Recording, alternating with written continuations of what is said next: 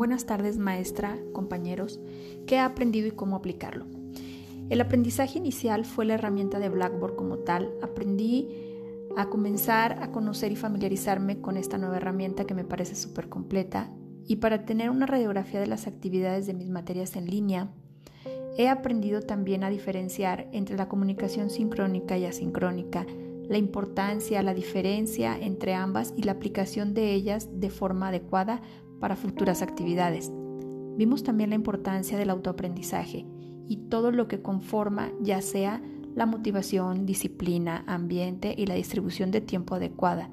De igual manera, fue muy importante identificar los diferentes tipos de teoría del aprendizaje para definir cuál es el más adecuado y con cuál yo me identifico. El primer reto fue la adaptación al cambio a conocer una nueva herramienta.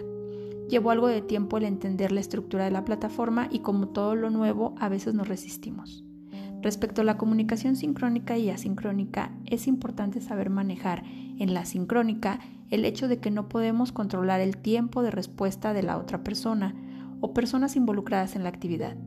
Otro reto en cuanto al aprendizaje es la capacidad de organización principalmente de tiempos, y cambio de rutina para poder compaginar trabajo, vida personal y estudios presenciales y en línea.